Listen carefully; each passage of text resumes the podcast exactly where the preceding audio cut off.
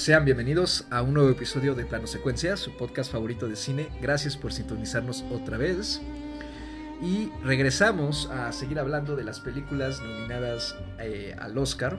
Eh, por si este es el primero de los programas eh, de esta nueva de programas que sintonizan, estamos dedicándole un programa especial a cada una de las ocho películas nominadas a Mejor Película en esta temporada de premios 2021, ya con el cierre de, la temporada que, como sabemos, termina con la entrega de los premios de la Academia y que en este año pues ha sido toda eh, pues, un disparate, ¿no? Debido a, la pandemia, ¿no? En la que nos encontramos todos, hashtag quédate en casa.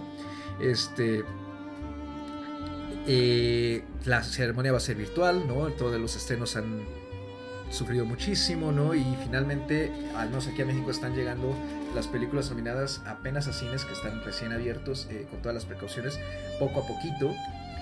Eh, y una de ellas es la película que nos, eh, nos toca discutir en esta ocasión. Pero antes que nada, presentarnos, ¿no? Yo soy Carlos Ochoa, gracias por reunirse otra vez aquí. Y conmigo se encuentra nada más, nada menos que Andrea Saucedo. ¿Cómo estás, Andy? Hola, muy bien, muy contenta y listísima para hablar de, la película que vamos a tratar eh, en esta emisión. Me gana ahí un poco el corazón, entonces ya les voy avisando, pero, pero muy, muy contenta. Perfecto, y pues la película no es otra que Minari, esta producción de A24, estadounidense, pero prácticamente hablada en un 95% en coreano y Sandy, cuéntanos, ¿no? Este, tú que has estudiado coreano, este, dinos quién es su director, es su reparto y cuéntanos rápidamente de qué trata la película. Bueno, eh, Minari está escrita y dirigida por Isaac Chung, que es, eh, bueno, ya es un, director que es un inmigrante coreano en Estados Unidos, entonces eh, tiene como ahí una perspectiva bien interesante. Y en su cast tiene a Stephen Jung, a Han Ji-ri, Yu Jun Jung y eh, una nueva estrella en ascenso que es Alan Kim, ¿no? Eh, a este reparto creo que el más conocido es eh, Stephen Jung, que él lo hemos visto en series como The Walking Dead y en películas, bueno, al menos yo lo tengo más fresco de, de, de Burning, que fue una película que hablamos aquí en el podcast eh, hace ya varios episodios. Y Minari es una película eh, que habla de una familia coreana que se muda de lo que sería Los Ángeles a un pueblito de Arkansas en los años 80. Esta familia, eh, pues, cuyo padre David tiene, ha comprado un pequeño o más bien grande terreno donde se encuentra una casa rodante y su objetivo es hacer un eh, cultivo ¿no? de, productos eh, agrícolas coreanos ¿no? para, para su venta. Y mientras eso ocurre, él y su esposa trabajan en una granja de cría de, pollitos. Y en, este caso, pues eh, ellos están buscando una especie de, de, sueño, de cambio de vida, acompañado de sus dos hijos eh, una, niña más o menos como de unos 11 años y un niño como de, unos 8 años y cuya vida pues también se ve eh, un poco, eh, pues no afectada, sino más bien que genera un, cierto cambio en su dinámica cuando su abuelita de, Corea llega para, para vivir con ellos, ¿no? Básicamente eso es el planteamiento de, de Minari. A mí, la verdad, la película me gustó muchísimo. Les digo, me, me gana un poco el corazón, ¿no? En este sentido, porque he estado siguiendo algunas eh, series, ¿no? Producciones eh, coreanas y si bien esta, ¿no? Como mencionabas, Carlos, eh, pues es básicamente hablada al 95% coreano, está hecha en Estados Unidos, tiene inversión, ¿no? En este caso, financiamiento de, Estados Unidos. El director tiene esta perspectiva, ¿no? de coreano migrante y que a su vez ¿no? le, permite generar este, este guion de, migrantes, ¿no? De, una familia coreana que está en busca de, un sueño, de enfrentar estos cambios.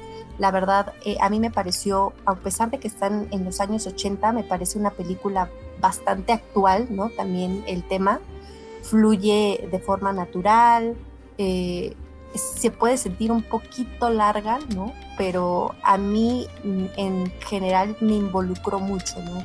Con, este desarrollo que, tienen los personajes, que tiene la dinámica familiar, eh, desde la perspectiva del padre, de la madre, eh, de los niños, ¿no? E incluso cuando, cuando llega la abuela, ¿no? Que es este nuevo choque cultural, ¿no? Eh, eh, el enfrentarte a, de dónde vienes, ¿no?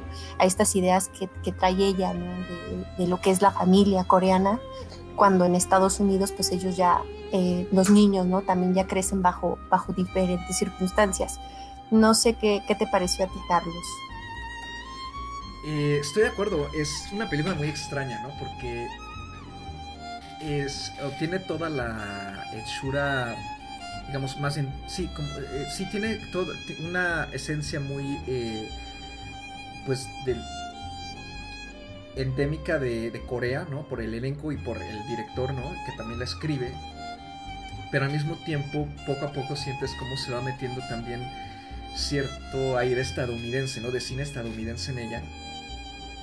Y como eso también ayuda a crear el contraste ¿no? al que se enfrentan los personajes. Eh, sobre todo, eh, muy marcado, creo yo, entre la mamá y su mamá, ¿no? Y la abuelita y el papá y los dos chicos, ¿no? Que finalmente a mí me dieron a entender que los niños ya habían nacido en Estados Unidos. Entonces, este, o al menos, sí, o creo que la niña nació en Corea, ¿no? Porque la abuelita no conocía al niño, conocía a la niña, pero no conocía al niño. Eh, me gustó mucho, o sea, creo que es una película muy humana, muy, con mucha inocencia, pero también con un grado de realismo muy fuerte y muy marcado, ¿no? Eh, no, es un cuento de hadas, ¿no? es simplemente la vida como es. Eh, creo que eso a su vez la hace totalmente universal, ¿no? Eh, nos presenta una familia que se enfrenta a, una, a un momento de crisis, ¿no? Eh, relacionado con, creo yo, problemas que todos hemos llegado a sentir en algún momento, ¿no? Sean económicos, de dinámicas familiares, sueños frustrados, ambiciones quizá demasiado grandes para nosotros, incluso el miedo a, por ejemplo, la muerte, ¿no? Que está poco a poco, eh, sutilmente metido ahí, ¿no? Con este problema de respiración que tiene el niño, que eh, la mamá cuando, por ejemplo, lo pone a rezar, pareciera que lo pone a rezar como para que se vaya al cielo, ¿no? Entonces el niño eh, como que también está asimilando eso, aunque ya después descubrimos que pues no es un problema grave, sino al contrario, más bien es un, un problema que se está sanando. la disfruté mucho, es cierto, como dices, es una película muy es pausada, ¿no? Eh, puede hacerse incluso un poco larga, eh, pero creo que la forma en que funciona, ¿no? Este, eh, como una especie de bitácora, ¿no? Me da, me da, esta impresión a ratos que, es una bitácora de recuerdos del mismo director, ¿no? Que le ha dicho que la película es, es semi-autobiográfica. Sí, creo que mm, es de esas películas que más que enfocarse en una trama, eh, busca explorar las relaciones entre sus personajes, explorar el concepto, un concepto que en este caso es el de la familia, ¿no? Y el de una familia unida en, un tiempo de crisis. Y esta eh, también eh, encrucijada en la que a veces nos encontramos, ¿no? De tomar decisiones que no sabemos cómo van a afectar a los demás y que a lo mejor eh, significa dejar de lado sueños o ambiciones, pero que a su vez eso podría ser lo mejor para los demás, ¿no? Sobre todo cuando formas parte de un núcleo familiar y tú lo diriges, En el caso del papá. Entonces, eh, creo que establece preguntas y dilemas muy humanos, Y, eso lo hace muy universal, Como ya dije. me gusta mucho y algo que en particular quiero destacar es no solo las actuaciones, no de todo el elenco, que creo que Stephen John está excelente y Alan Kim también, a mí es una maravilla. La música, a mí la banda sonora eh, me pareció muy bella, es, creo que es muy elegante y al mismo tiempo muy sutil. Es eh, como. Es como una especie de. No sé, como, como de dejo de pensamiento, así como como que entra poco después, ¿no? Y se te va quedando en el subconsciente y te mete mucho en el mundo de la película. Creo que está muy, muy bonita la, la música que es de Emil Mosseri. Y por supuesto la película está nominada a Mejor Banda Sonora por lo mismo, por el gran trabajo que hace él. Eh, y también me llama la atención, quizá, quizá creo que algo que me llama la atención de la película es eh, que por momentos tiene una brusquedad, ¿no? Eh, en general, tanto en cómo presenta algunos de sus personajes, cómo presenta algunas interacciones entre los personajes, que pareciera ser no sé, como que se resiste a, veces a, dejarnos entrar un poco más en ellos, ¿no? Eh, como que nos quiere dejar nada más como con ciertas cosas y por eso a veces me da la impresión de que es como si fuera un recuerdo, como si estuviéramos vagando en la mente, en, los recuerdos del director. Porque hay, parecía ser que hay escenas de las que después no, no, se, no se retoma lo que se vio o se retoma muy después. No sé si a ti te dio esta impresión, Andy? Un poco sí, y creo que también, al menos yo lo, ligué un poco más con esta parte muy cultural de, los coreanos, ¿sabes? O sea, que de cierta forma son contenidos hasta cierto punto, ¿no? Entonces, eh, a, mí me encajó, me dio mucho sentido, sobre todo por el peso que tenían ciertos personajes, porque, como dices, ¿no? Si bien Stephen Young eh, es, es, un personaje que tiene mucha relevancia, ¿no? Tiene esa carga dramática, esa, esa carga esperanzadora, como de lucha, y a la vez está contenido, ¿no? Posa más bien está en este constante, en este constante, eh, en esta constante decepción, ¿no? Eh, en esta constante mm, desesperanza de, de, su situación desde el momento en el que llega y desde el momento en que empieza a ver los obstáculos y le dice, esto es lo que me prometiste, es esto, a esto me trajiste aquí, ¿no? Esto, esta no es la vida que yo, que yo pensaba, ¿no? Lo que, lo que tú querías dar, ¿no? Entonces, y de ahí creo que ya no es tan necesario que nos estén mostrando esa parte eh, eh, hablada, ¿no? Ese enfrentamiento todo el tiempo, pero se siente, ¿no? hay esa contención de los personajes en, no seguir como en, esa constante pelea, pero están. ¿no? Sí, como que se genera mucha tensión, ¿no? A lo largo de toda la película. Sí hay, hay, mucha tensión y también creo que eso refleja muy bien la situación en la que está la, familia entera en, ahí en, donde están viviendo, ¿no? Por ejemplo, las escenas con Will Patton, ¿no? Con este, pues, no supe si era un vecino o bueno, es alguien que le vende un tractor al papá, a Jacob, y después eh, lo auxilia trabajando en lo que descubrimos es una granja, ¿no? Él quiere empezar a construir sembradíos para eh, cosechar eh, verduras coreanas y venderlas ¿no? a, supermercados coreanos en Dallas, que es una de las ciudades que más les queda cerca. Este, siempre hay como una, como cierta incomodidad entre los personajes. Y es esta, creo que refleja esta sensación de ser el otro en una sociedad completamente distinta, ¿no? O sea, como, como ya dijo Andy, estamos hablando de una familia coreana en, en, los 80, ¿no? A inicios de los 80 y en, viviendo en Estados Unidos y no solo en, en Estados Unidos, sino en una zona rural de Estados Unidos, en Arkansas. Entonces es un lugar en el que ellos destacan muchísimo eh, es curioso como la película nunca se va a ningún tipo de... Eh, o no aborda, no aborda la... ni el racismo ni la xenofobia tal cual o al como estamos acostumbrados, pero sus... como que sutilmente ambos temas están un poco ahí, ¿no? Entre que la gente sí los ve un poco raros y actúan con ellos de forma rara, ¿no? Por ejemplo, se me viene la, a la cabeza esta, esta pequeña escena en la que una niña le está diciendo a la, a la, a la niña de la familia, eh, deténme cuando diga por fin una palabra en tu idioma, ¿no? Este, pero también sentimos como esa resistencia. De, la misma familia a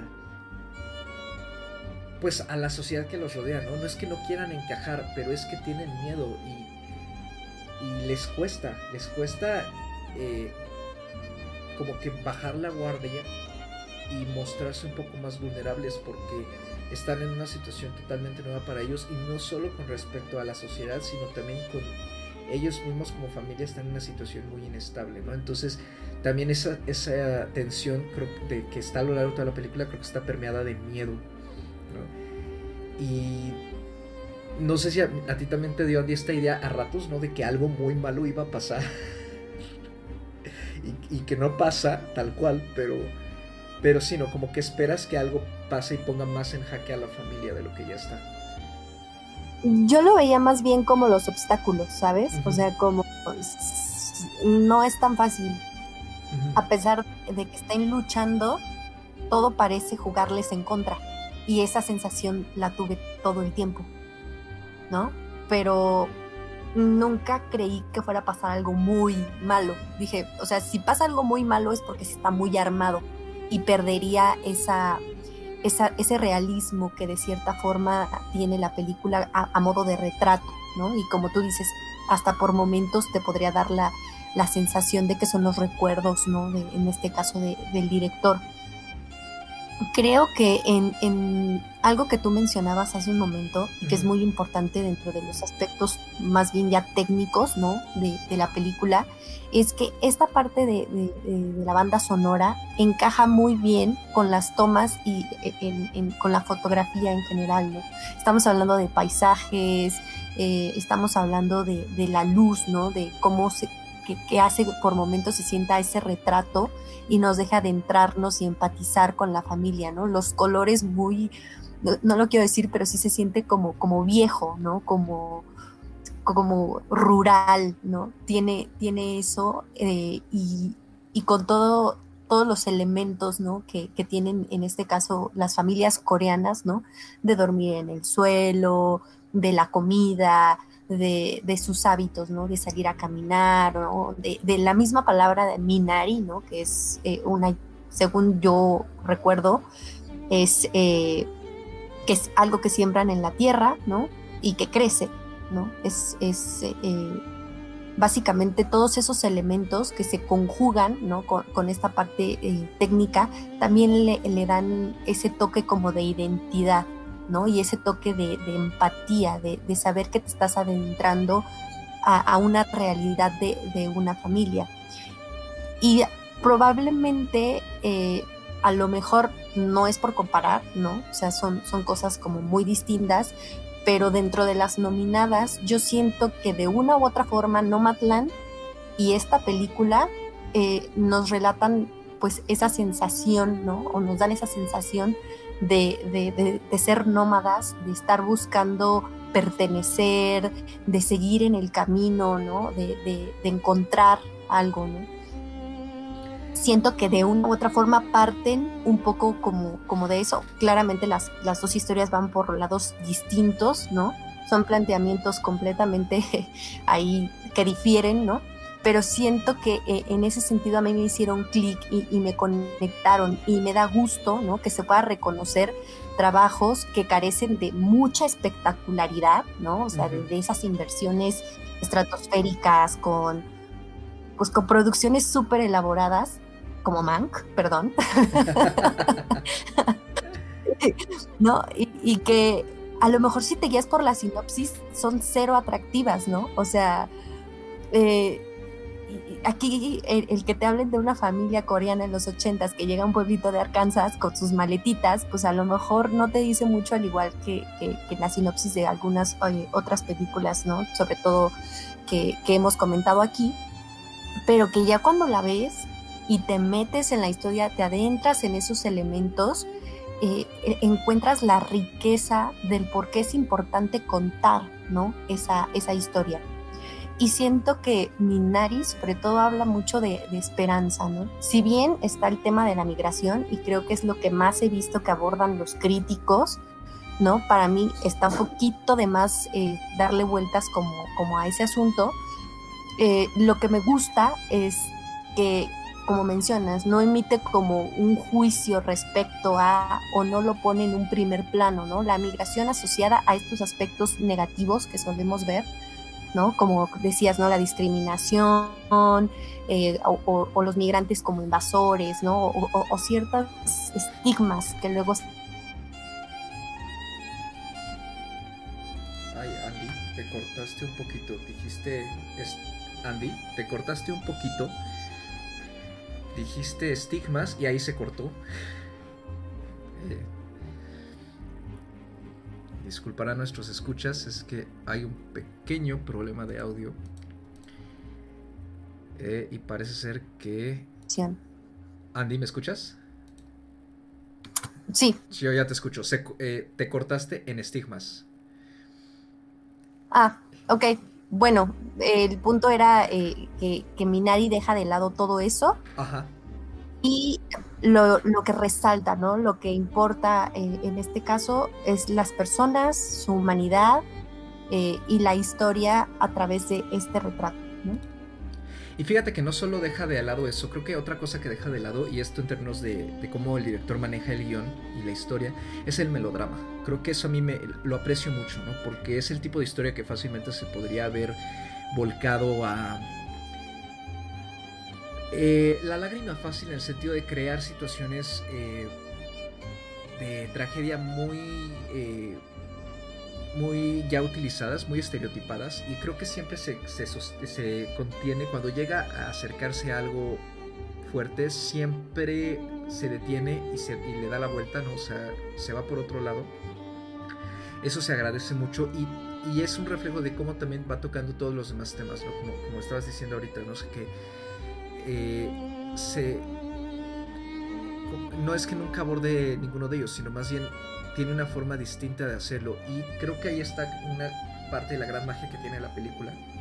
Y que finalmente, quiero regresar a esto que dices, eh, su principal objetivo es contar una historia, ¿no? Y, y ya llevándolo hacia lo que mencionabas de las demás nominadas, creo que sí, eh, algo que se nota mucho en esta terna de este año es que, eh, quitando la espectacularidad que suele apoderarse de, muchas cosas en la temporada de premios, eh, me da la impresión de que eh, en esta ocasión muchas de las películas que están circulando ahorita por la temporada de premios están tratando de volver a eso, de, contar una historia, de contar historias, que finalmente creo que el cine es eso, el cine es uno de sus puntos fuertes, es mediante historias hacernos ver el mundo de otra manera, hacernos reflexionar sobre nuestra propia existencia, hacernos apreciar nuestra historia, nuestra vida, nuestra realidad, y al mismo tiempo también hacernos este, apreciar otras que no, que, que no vivimos, pero que bien podríamos vivir, si, si, a lo mejor nuestra suerte hubiera sido otra. Entonces, eso es algo eh, que me deja ¿no? la película con, eh, con esta sensación de esperanza que, que, hemos estado comentando. Y creo que eh, al final, ¿no? la, el papel que juega ¿no? la plantita del Minari, ¿no? que es esta especie de... Yo encontré que era una especie como de cilantro o, perejil, ¿no? Eh, japonés que le llaman, o, asiático, que se utiliza en muchísimas cosas, este, comida, ¿no? Y también hasta en ungüentos. Eh, algo que me deja la película como digamos, eh, moraleja es que uno siempre puede empezar de nuevo. O sea, donde sea y cuando sea, uno siempre puede eh, eh, salir adelante y reiniciar por muchas cosas malas que sientas que te están pasando. Y es un mensaje muy bonito, sobre todo coincidentemente con los tiempos con los que vivimos ahorita, ¿no? que es, todo está lleno de incertidumbre. ¿Tú qué piensas de, en general de, esa eh, imagen ¿no? que utiliza la película con el Minarium? Es eso, básicamente, ¿no? E, el echar raíces, ¿no? Y el saber que en este caso ella, ella al igual que ellos, ¿no? Tomó una planta eh, de Corea para traerla a echar raíz, ¿no? E, en otra tierra que, que, no es la misma. Y es básicamente lo que están haciendo ellos, echar raíces en un nuevo lugar con la esperanza de, salir, de crecer, de adaptarse y de pertenecer a, un nuevo, a un nuevo entorno. Eso, la verdad, a mí me gustó mucho.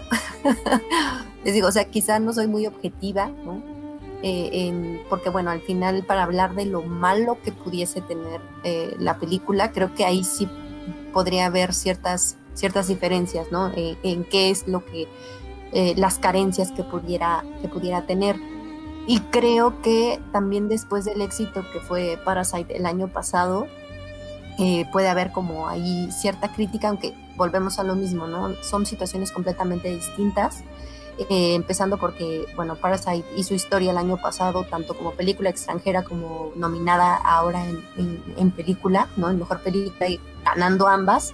En este caso, Minari solo está contemplada eh, por las reglas, ¿no? En las que se rige en los premios de la academia, solamente está contemplada como mejor película, pero es una película que, pues, está hablada eh, en coreano. Y la verdad es que siento que de una u otra forma que se le está dando mayor espacio a, este tipo de, historias. Desde Parásitos el año pasado, lo vimos con Roma, ¿no? llegando a, categoría principal. Creo que antes de Roma fue Amour, ¿no? Eh, la, película que, llegó a esta categoría.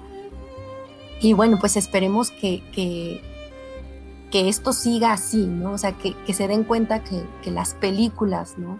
en general, eh, pueden llegar a, a, ser mejor película más allá del idioma, más allá de, estas grandes producciones, de, los éxitos comerciales, valorando y sopesando un poco más este tipo de mensajes, este tipo de trabajos.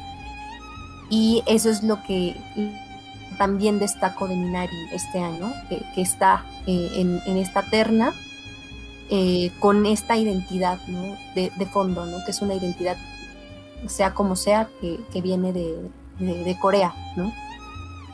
Perfecto. Y pues Andy, ¿cuántas estrellitas le darías a Minari? Le puse cuatro estrellitas. Perfecto. Aquí le pusimos exactamente lo mismo. Eh, Minari, en teoría, para cuando salga este programa al aire ya nos estén escuchando, este, es posible que todavía no se estrene, ¿no? Está planeada para estrenarse justamente el fin de semana del Oscar, en, al menos aquí en México, en cines. En los pocos cines que están, bueno, sí ya están la mayoría de los cines abiertos, pero, pero no todos la van a tener. Entonces, en los que la tengan, va a estar hacia fines de abril, justo a tiempo para que puedan verla antes del Oscar en general o se puede conseguir eh, rentándola y buscándola en otras plataformas este eh, desde por ejemplo desde Estados Unidos fuera de eso este pues Ojalá se gane se gane algunos de sus premios, ¿no? Está nominada Mejor Actriz de Reparto también. Este,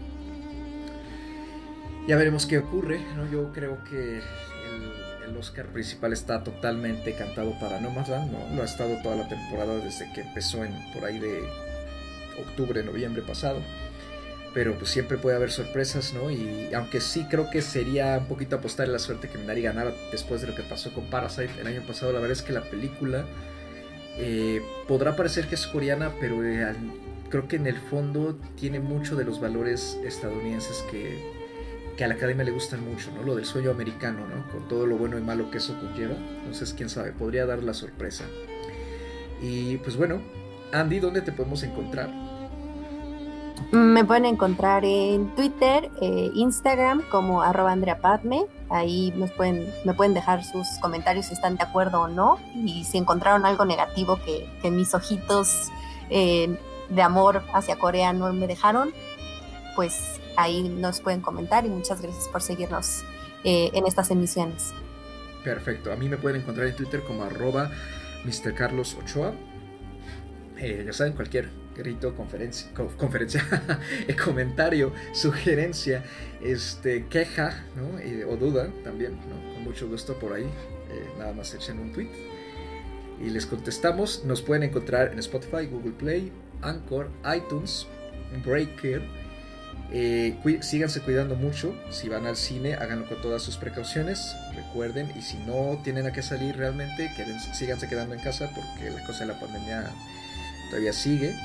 Este, cuiden mucho a su familia también, ¿no? Y eso sí, eh, cuando el amor al cine es genuino y es eh, total, creo que uno consigue ver cine donde sea, como sea y, desde donde se pueda. Entonces, eh, gracias por escucharnos una vez más. Nos vemos en otro, nos escuchamos en nuestro episodio. Vaya, estoy divagando. Hasta la próxima.